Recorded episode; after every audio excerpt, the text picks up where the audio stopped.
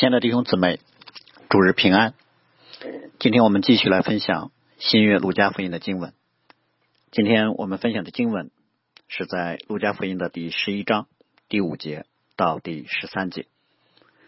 在开始分享之前，我们先一同来祷告。荣耀全能的天父，你的众儿女今天一同到你的诗人宝座前，再次来颂赞你，来寻求你。愿你的荣耀显明在你的教会当中，愿你的全能、你的旨意让我们知晓，也愿你的国降临，你的旨意行在地上，如同行在天上。愿全地的人都敬畏你，愿你的儿女们更加在你的面前乐意来侍奉你、顺服你。愿下面的时间你在我们中间特别显出。你同在的恩待，你的证据，听我们这样的祷告，奉我主耶稣基督的名，阿门。啊，上个主日啊，宗淼传道分享了主耶稣教导门徒们来祷告啊，就是我们所熟悉的主导文的路加福音的版本。那我们今天分享的经文呢，是紧接着在主导文的后面，主耶稣对于祷告的进一步的教导。啊，其实陆家所记载的今天分享的这段关于祷告的内容呢，啊，可以放在啊一个更大的背景，就是主耶稣曾对马大所说的：“因为许多的事思虑烦扰，但是不可少的只有一件。”我们可以放在这个大的背景上来考察。也就是说，我们的祷告同样啊，并不是为某一件事事的忧虑啊，而是为那更好的、更大的福分来恳求。那这段啊经文呢，是我们熟悉的，但是呢，同时也是让我们啊惊奇的啊，甚至说啊，是我们常常不太啊容易理解的。因为这一段经文给人的感觉，好像是说，只要我们求，无论求什么啊，我们必能得着。但是从常识到实际的经验，我们都知道啊，不是这样的。所以呢，这段经文其实主要书是在解释。啊，祷告当中三个啊基本的三方面基本的真理啊，不是在讲说不管求什么都会给啊。这三个方面分别就是啊，我们要知道我们所祈求的这一位上帝是什么样的啊。第二，我们应该知道我们该怎么来求啊。第三，我们要知道我们应该求什么啊，或者说，其实这段经文是对于啊主导文的一个啊更基础性的一个解释。那我们就先来啊看这一段经文。哲稣在啊具体论到祷告的内容之前呢，先讲了一个故事啊，然后其实后续的经文是在这个故事的基础之上再进一步展开的啊。在这个故事当中呢，我们啊首先要看啊发生了什么事情啊，其实非常简单啊，就是有一个人到他的邻居那儿啊去借三个饼。啊，然后呢，邻居一开始拒绝啊，后来啊，因为他不断的求啊，邻居就给了啊，就这么一个很简单的故事。但是这个故事本身啊，却是我们啊理解后续关于祷告内容教导的啊一个背景。那在这个故事中呢，啊，我们首先要留意一下发生的时间啊，这个故事发生在半夜啊，就是睡已经睡觉休息的时间啊，主人已经躺下了。啊，按主人的说法，孩子们也都安睡了啊。其实就是说，这是一个不适合做客啊，不适合为了一般的小事儿啊来求帮助的时候。我们啊，正常情况也是这样啊。如果在深夜有人到你家来敲门，那一般表示发生了比较重要的事儿啊，非得打扰你不行了啊。至少来的那个人啊，他觉得啊，发生的事情比打扰你啊要重要。然后呢，我们来看。啊，这个半夜敲门的人，他为什么而来呢？就像我们刚才所说，他他要来借三个饼。我们可能一听的时候就觉得，这是不是有点小题大做了？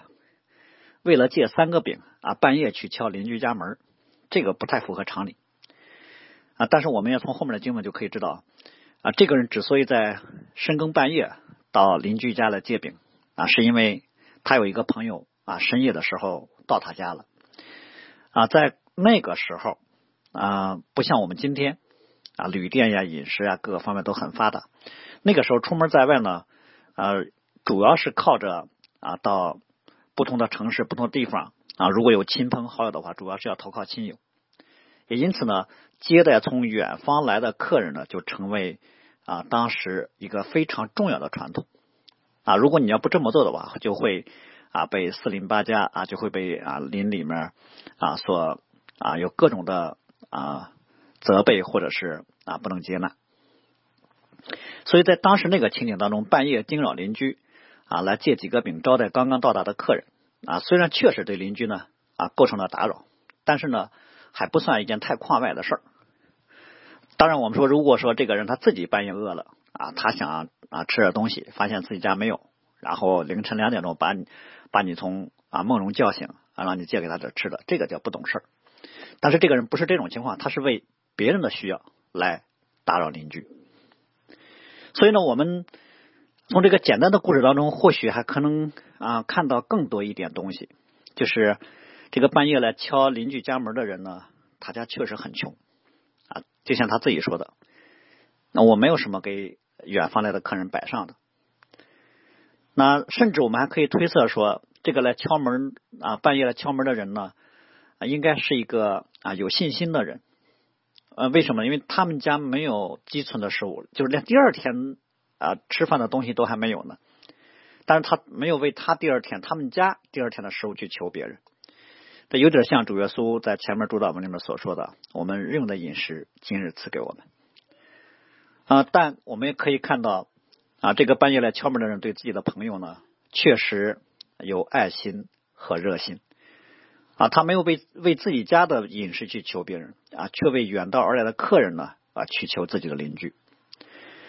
可能在我们的常理当中，我们觉得照着这个人的能力来说，他完全可以这么做。他说：“兄弟，我真的对不住，因为家里没有什么。”吃的，那你就先喝点水，洗洗脸啊，今晚就凑合着先睡，明天我再想办法招待你。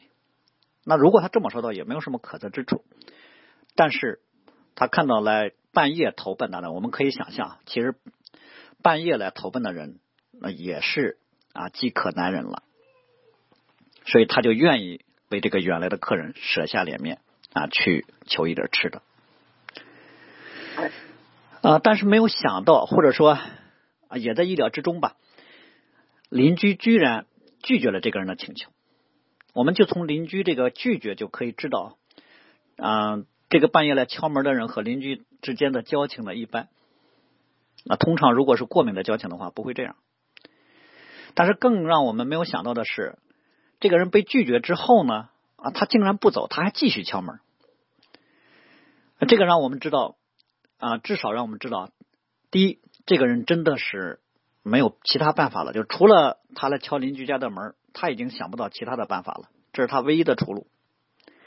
第二呢，我们要看到这个人对借饼这件事如此的执着，甚至可能他也啊知道他跟邻居家还没有啊那个交情到了那种随时可以上门借东西的程度，所以来之前他可能就已经想到或许会被拒绝啊，但他还是硬着头皮来了。所以我想，有时候啊，我们会觉得我们跟这个半夜敲门的人也有类似的地方。为什么？我们的祷告也常常是碰见急难的事儿啊，实在走投无路了，我们才到上帝面前来求。但实际上呢，啊，我倒是觉得我们可能还不如这个半夜来敲门的人。为什么？因为这个人来求上帝的时候啊，来求他的邻居的时候呢，啊，他还是觉得有点不好意思的。为什么呢？因为他被拒绝了。我们看到他没有恼羞成怒、拂袖而去啊。但我们来求神的时候，我们一般不这样的心态啊。我们哪怕走投无路了，没办法再到神面前，但我们的心态上并不觉得多么亏欠神。我们来求神的心态，甚至是一种啊，赶紧把我需要的给我。那我还很忙，你给了我我就走啊。如果上帝没有立刻满足我们的愿望，我们反而自己很不耐烦。所以我们今天有时候到上帝面前来祷告的心态呢，啊，跟那些啊啃老的那些年轻的啊一代啊，或者说已经也不年轻的那一那些人有点像，就是没钱了就回来要钱，拿了钱就出去乱逛啊。至于说父母的感受、生活，从来不关心。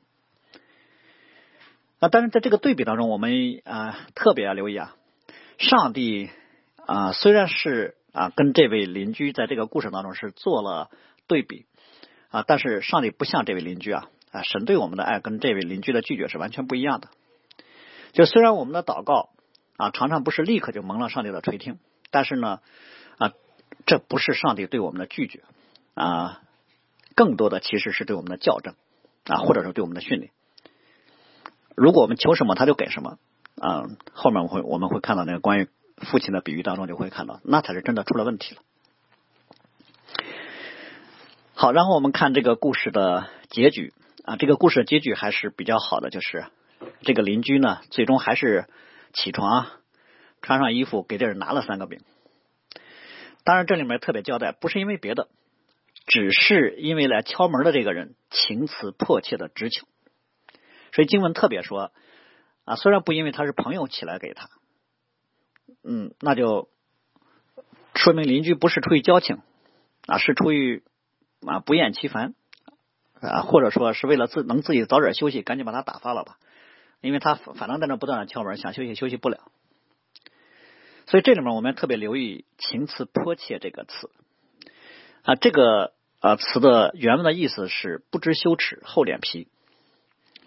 所以我看了其他的中文译本里面，吕振中的翻译就翻译成“不顾一切的恳求”，思高本的翻译啊就非常让人注意，思高本翻译成“恬不知耻的切求”。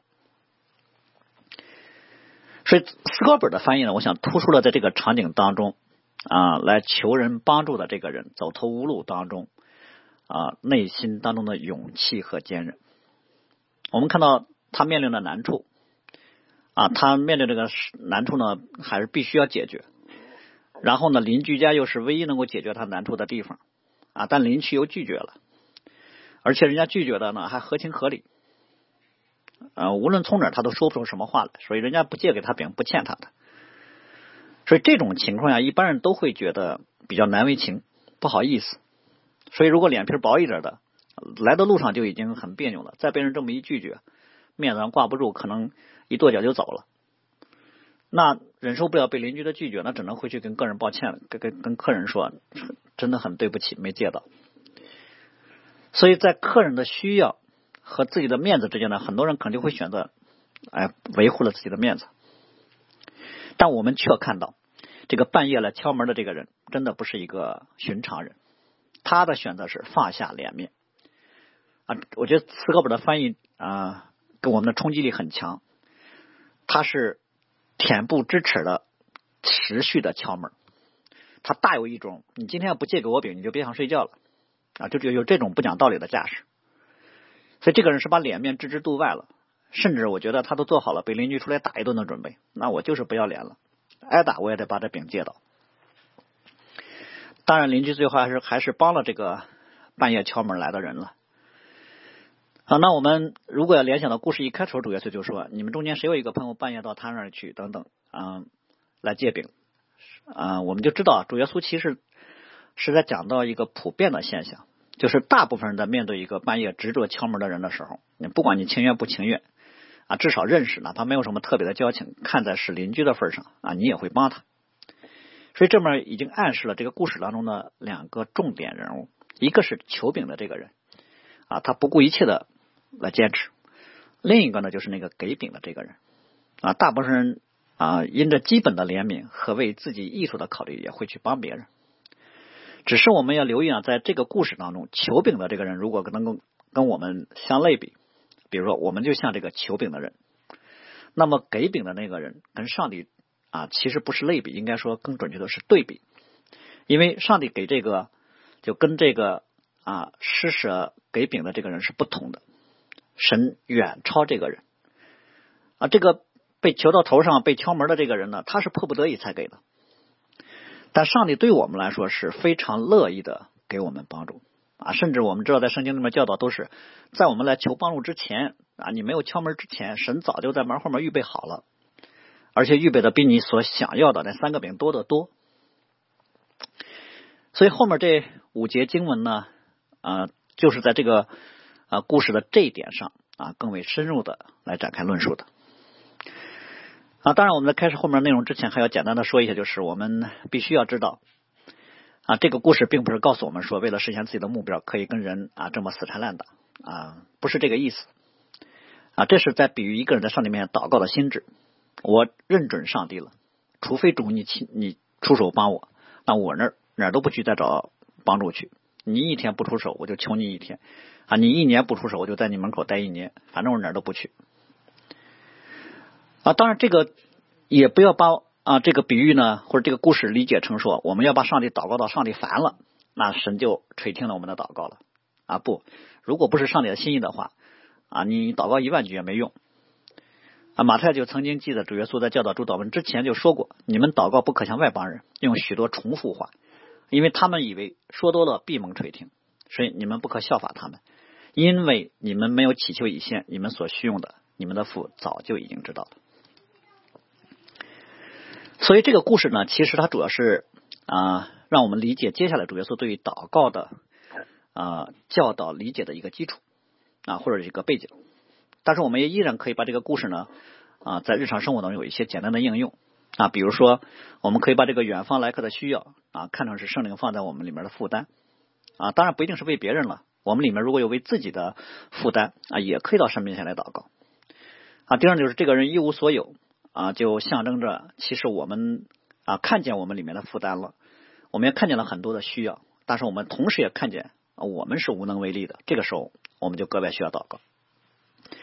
那第三，我们也也可以啊，从这个故事中学会，这个人知道去找谁啊。你心里再迫切，如果你去了一个没有能力帮你的人那儿，也没有用。所以这个人去邻居家，他是确切的知道邻居家一定有饼，所以他才会这么执着的。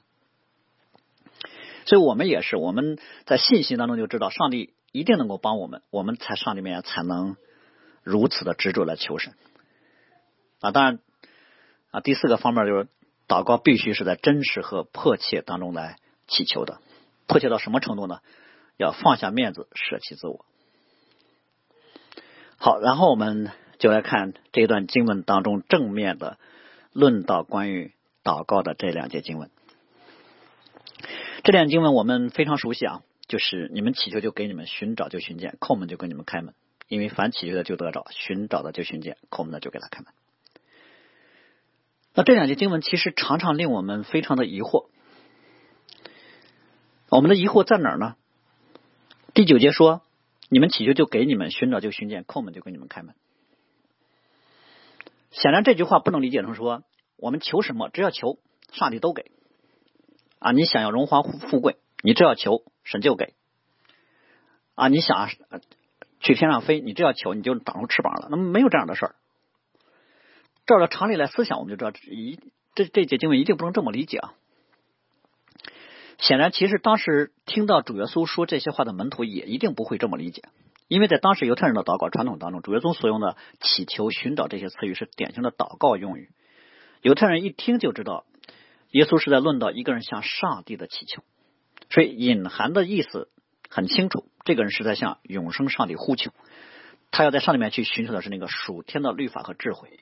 他要求问上帝的判断和心意，所以就像上周啊曾淼讲到的时候提到的，这是啊跟随耶稣的第一批门徒也想拥有一篇他们独有的作为耶稣的门徒向上帝祷告的祷文。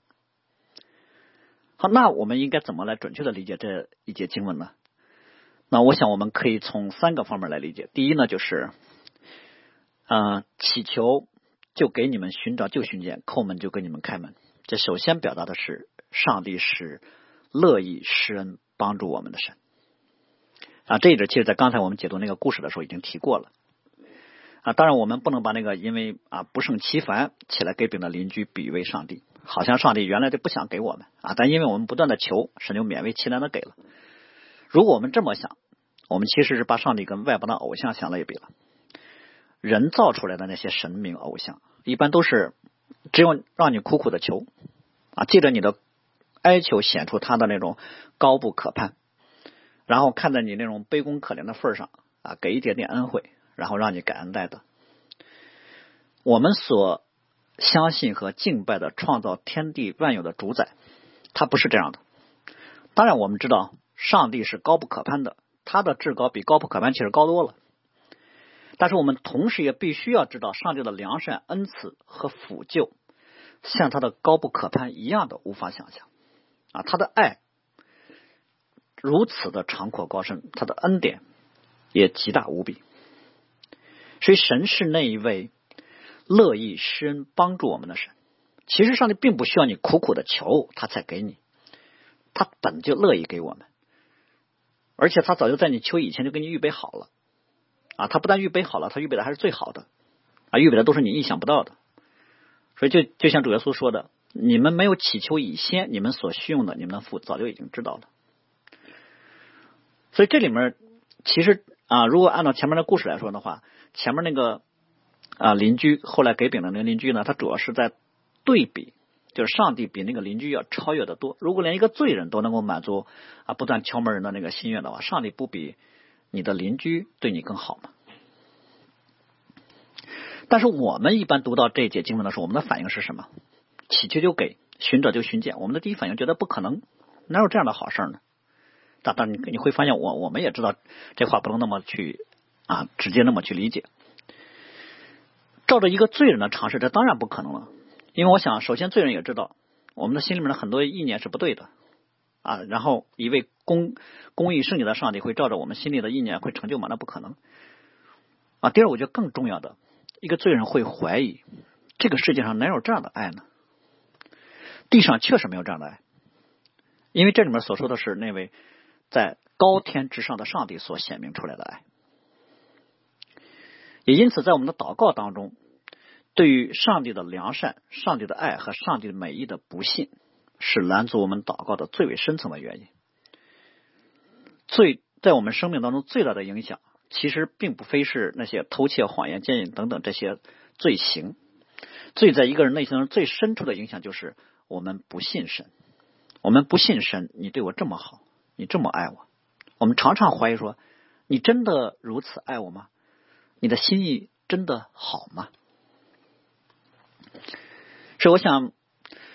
当我们读到主耶稣关于祷告的嗯直接的这个应许的时候啊，首先告诉我们的就是，其实上帝啊比我们想象的是如此的不同，他是乐意施恩帮助我们的神。好，那第二个方面，那这节经文所表达的是。祷告其实是上帝给我们的一个应许，因为神和世界上的任何人都不同，上帝的身份至高，超越到了一个程度，就使得我们到上帝面前和我们到人的面前，就变成了一个完全不同的事情。也就是你到人面前去求人，和你到上帝面前去求神。啊，看起来好像都一样，都是去恳求帮助，但是本质上这是两件完全不同的事儿。啊，所以这也是我们过去常讲到的，祷告在本质上不是你到神面前来来求神办事来了，啊，不是说上帝不知道你心里的想法，也不知道你的难处，然后你告诉上帝，然后上帝帮帮你，啊，并不是这样的。所以祷告不是说你来求一位啊大有能力的人啊来帮助我，这这这是现象。如果我们这么想的话。其实我们的观想就不是把神当神了，而是把神当成了是一个合作的另一方啊。我们出点啊宋词啊，我们有点奉献，然后上帝呢啊再出点力量啊。就像现在我们知道创业的时候啊，我我有个 idea 啊，然后神有风险投资，然后我们一起合作做一个项目，一起赚钱啊。当然这个项目是我发起的啊，我占大部分股份，带着这种心态。那就带着一种啊，让神替我办事的心态到上帝面前来的话，那只是看中了上帝的能力。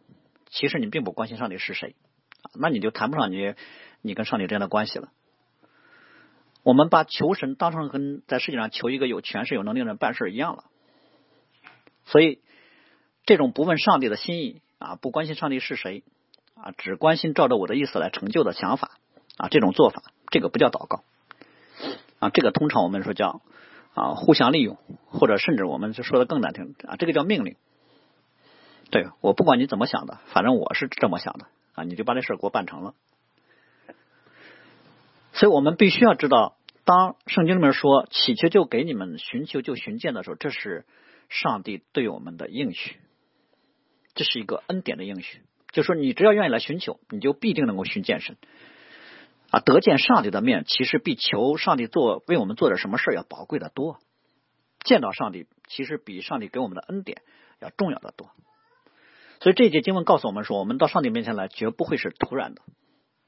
这就是我们祷告的基础。如果上帝没有这样的应许的话，其实就没有真正的祷告。好，这节经文的第三个层面告诉我们，祷告是上帝所赐的权利。啊，对于基督徒来说，祷告是一个权利，或者说是一个特权，这是给认识上帝的圣徒啊特有的权利，能到上帝面前来求问啊，这是上帝所给的啊无比的权利。这权利的内涵是什么？就是给了我们一个知道上帝心意的机会啊，给了我们能够在上帝的工作上有份的机会啊，给了我们能够被上帝使用的恩典的机会。我们知道这是上帝的世界，神创造宇宙万有，他引导人类历史。所以，关于这个世界，关于我们本身，关于上帝一切的真理，如果上帝不告诉我们，没有人能知道，那是奥秘。但今天借着祷告，上帝竟然乐意让我们在他恩典奥秘的工作上有份。当然，神也借着圣经告诉我们，但同时，上帝也借着我们跟他之间那种活泼的互动。让我们知道他在我们生命当中的那些具体的带领和指引，以此就让我们可以知道上帝那善良、纯全、可喜悦的指引。然后主耶稣啊，在下节经文就知啊，就进一步说，为什么祈求就给寻找就寻见呢？啊，当我们把九节十节连在一起读的时候，我们会觉得啊。很惊奇，为什么呢？因为原因似乎只是把这个应许给重复了一遍啊。这个经文就是这样的了，就是为什么祈求就给，寻求就寻见呢？因为凡祈求的就得着，寻找的就寻见。哎，这个应该怎么来理解呢？我想它的核心就是来告诉我们啊，上帝喜悦我们借着祷告来寻求他。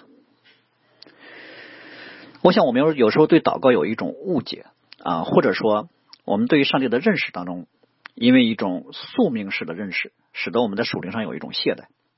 那就是我们认为，既然上帝已经定了所有的事儿，那么即使我不祷告，这事也会成就。所以我的责任其实更多就是发生什么事就面对什么事儿，不用祷告，因为觉得祷告没有意义。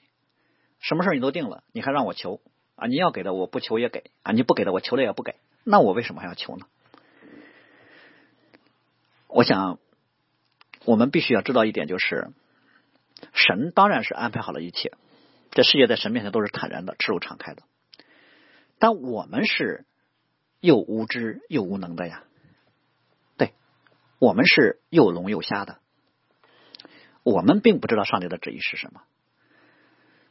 我想这一方面是因为我们处在这必死的身体当中，我们是从罪中被拯救出来的，虽然得救还没有那么完全；另一方面呢，我们处在一个有罪的堕落的世界里面。我们周围有很多的市场跟诱惑，我们的生活常常无论是属灵的还是外在的啊，不论不管是内在的还是环境的，我们处在许多的征战当中。所以，面对我们具体的生活，我们需要明白上帝的心意，也我们也需要得到上帝的帮助，免得我们偏离正路。好，那我们啊，还是来看主耶稣为什么。用一个重复式的话语来作为原因，因为凡祈求的就得着，寻找的就寻见。他首先表达的其实啊，就是神喜悦我们到他面前来。所以我们刚才说，上帝是乐意施恩的神，但神更乐意啊，或者更喜悦我们。我们只要愿意到神面前来求问啊，就已经蒙神的喜悦了。我们到他面前来的时候，其实不用担心他会训斥我们，会讥笑我们，也不用担心说我们求的是不是不符合他的心意啊，如此的低级可笑。我们只要是在敬畏和诚实当中来到上帝面前，神总是欢迎我们，拥抱我们啊，他从来不嫌弃我们，不觉得我们是无理取闹，因为他早就知道我们的有限，知道我们的软弱啊，他知道我们所求的很多不合他的心意，但他喜悦我们来求他。为什么呢？上帝自有办法来提升我们，来更新我们。所以我们可能很多时候到上帝面前带着不安、带着焦虑，甚至带着痛苦。当我们来的时候，发现上帝早就预备了安慰，啊，预备了喜乐，预备了刚强。啊，相对于我们要的那些东西来说，上帝给我们的生命准备了更大的恩典，就他准备的都是超乎我们啊预计的。啊，从更大的层面上来说，上帝在我们的生命当中为我们所制定的计划，远超过我们自己对我们生命的规划。啊，我们以为我们得到这个更好，我们明天到那儿去更好。啊，但上帝的心意比我们想的要好得多。所以这里面当讲到凡祈求的。就得着的时候，啊，其实所突出的就是那个上面那个故事当中所说的那个半夜敲门的那个人的勇气，敢半夜去敲一个交情不那么深的人家的门，这本身已经很有勇气了。所以，对我们来说，赶到上帝面前来，啊，能到上帝面前来，这已经是很非凡的一步了。能来，神就施恩。所以有时候神对我们施恩的条件就这么低，你来了就有恩典。就像雅各书所说的，你们得不到是因为你们不求。嗯，但第二个方面，雅各书同时也说了，你们求也得不到是因为你们妄求。什么是妄求呢？就是只关心自己的事儿，从来不不关心上帝的心意啊，这就叫妄求。说一个人如果到上帝面前来，我们刚才说了，很难想象说啊，我根本不管上帝你是怎么想的，我也不问你，那我就只说我要这个，我要这个，我要这个。我们知道这这这个是对上帝的一种藐视。所以，到上帝面前来祷告祈求的最基本的要求就是内心敬畏诚实。但是，正如我们上面所说的，只要是真心到上帝面前来的，上帝都有恩典啊！哪怕是我们心中带来很多不符合上帝心的想法，神也让我们能转变。所以，很多的时候，祷告是一个征战的过程。那你来了，神就不放你走。当然，我们都知道，神其实是不是你主动来了，是神借着环境把你给招来了。啊，所以真正的祷告都是横切的祷告，很少有那种一次性几分钟的祷告，然后立刻就蒙了垂听。啊，就像前面那个故事当中的那个人似的，啊，他一敲门，啊，邻居就拒绝了，啊，然后他扭头就走，那他不可能得着饼。所以横切祷告的特点是什么？就是不断的敲门。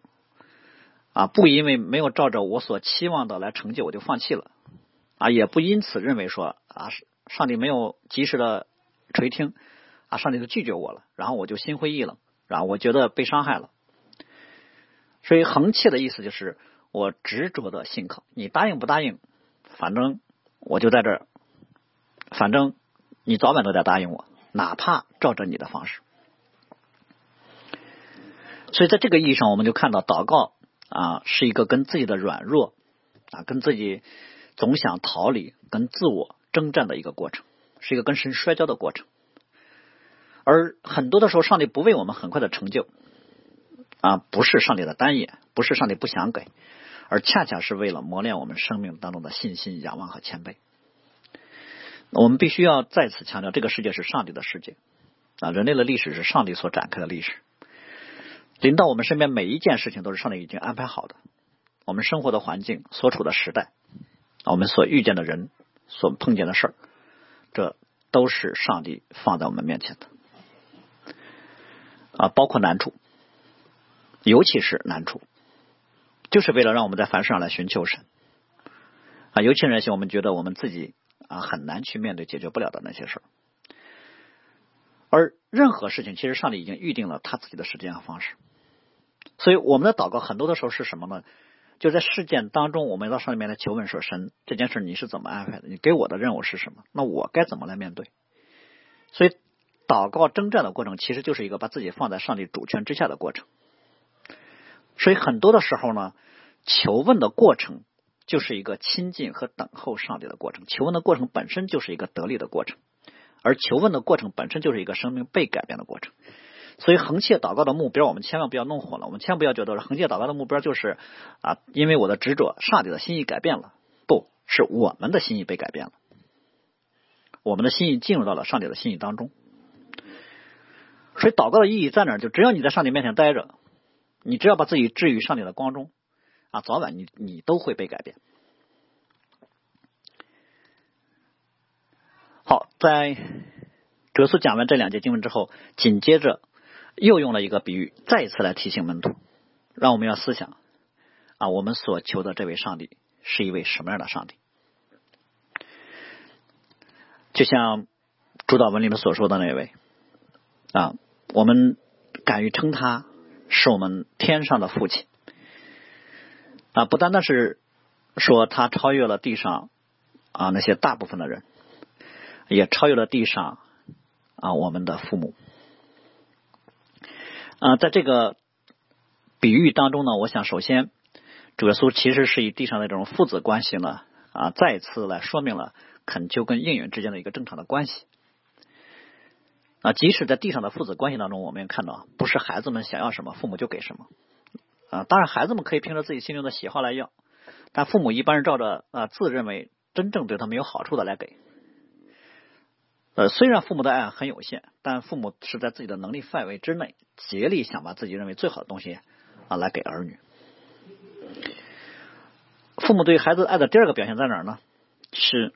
哪怕孩子所求的不合理啊，通常也不会啊来斥责他们。比如说，一个一个孩子对对他爸说：“那我要星星，我想要月亮啊，我想要独角兽，我想要恐龙。”那父亲当然知道这都是不可能的，但是父亲也不会因此就一训一一一顿训斥啊，说你怎么这么不懂事儿，净提这些奇思怪想，你这不是故故意为难我吗？等等，说正常的父母一般不会这么对孩子。一般会给孩子嗯耐心的解释啊，会跟他说：“我给你买一个啊恐龙玩具啊，我带你到公园去玩，看看蚂蚁等等。”所以从这两个方面，我们我们都看到地上父母的爱常常令我们很感动啊，也很温暖。但这里面主要说的对比是告诉我们，还有一种爱超越在父母之爱的上面，那就是上帝的爱。上帝的爱的超越在哪儿呢？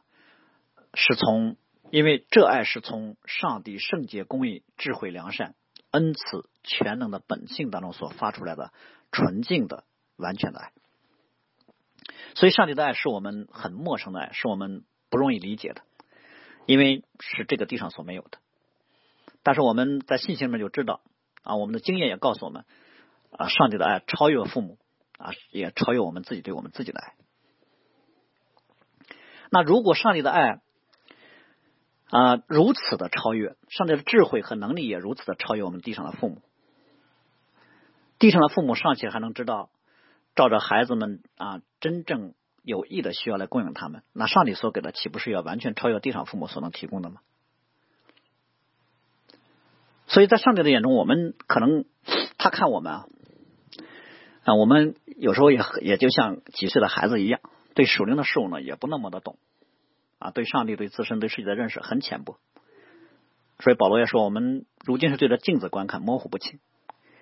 我们常常以为这个是好的，那个是好的，但实际上只有上帝知道什么对我们才是好的。所以，上帝的心意对于我们今天信主啊，属灵生命不那么成熟的圣徒来讲，就像大人的世界跟孩孩子之间的一个差距似的。啊，但这并不妨碍我们到神面前来诉说我们内心的想法。那我们可以跟上帝，嗯，在真诚当中啊，完全敞开。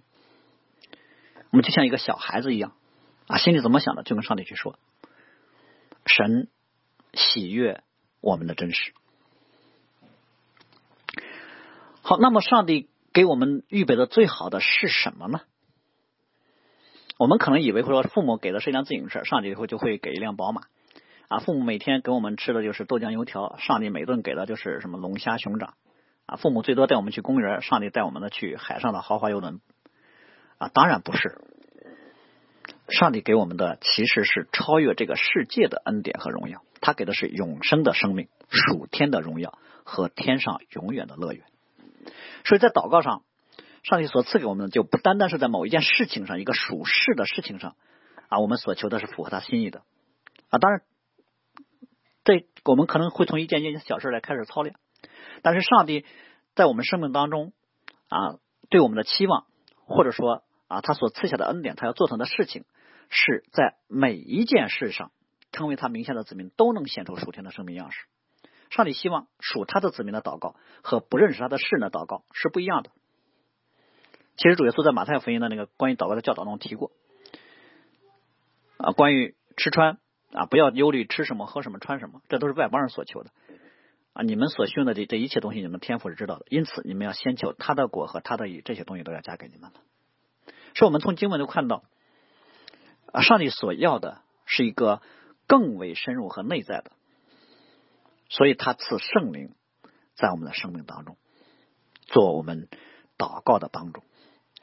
所以，上帝所给的是什么呢？不是受之于一条鱼，而是告诉我们啊如何去捕鱼似的。对他，并不是在某件事上啊要来成就，他想在任何事上都在我们的生命当中要要为我们成就。上帝要给我们一个凡事都行在他心意心意当中那个生命。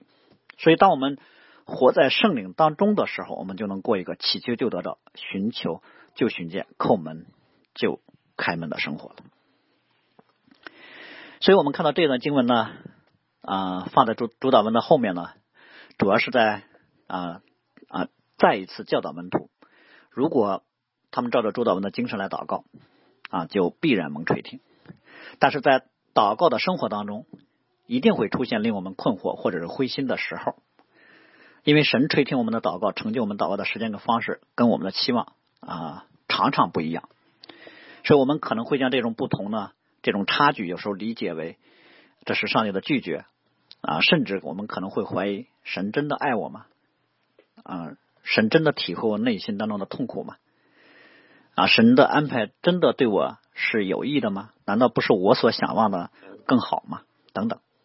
所以主耶稣就在告诉门徒们，怎么来啊对抗或解决我们内心当中的啊这些怀疑呢，或这些软弱呢？就是我们要来思想，我们到底是到谁的面前来恳求了？他与我们关系是什么样的？我们为何能到他的面前来恳求？我们所需的到底是什么？我们可能总是定睛在一个所求的内容和具体的事项上，但是实际上，祷告更重要的在于是我们跟上帝之间关系的一个建造。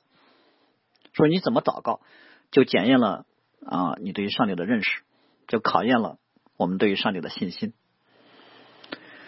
啊。但所幸的是。上帝在祷告当中所预备的恩典是如此的神奇和浩大啊！连我们的寻求都是他给我们的护照，连我们碰见的各种环境和难处啊，我们心里的那些重担都是上帝对我们的引导。他要把我们带到他面前，因为他单单爱我们，因为他乐意施恩给我们，因为他喜悦我们到他面前来，所以他预备了超越的恩典。所以我们什么时候能够在他的面前谦卑顺服下来？什么时候能够在信心上来依靠他的时候，我们什么时候就能够经历他旨意当中的美善？当我们知道上帝的美意就是，嗯，他要在我们地上短暂的时日里面赐给我们永远的荣耀。同时呢，上帝的美意是要借着我们的地上短暂的生活来建造一个敬虔的生命，也使他。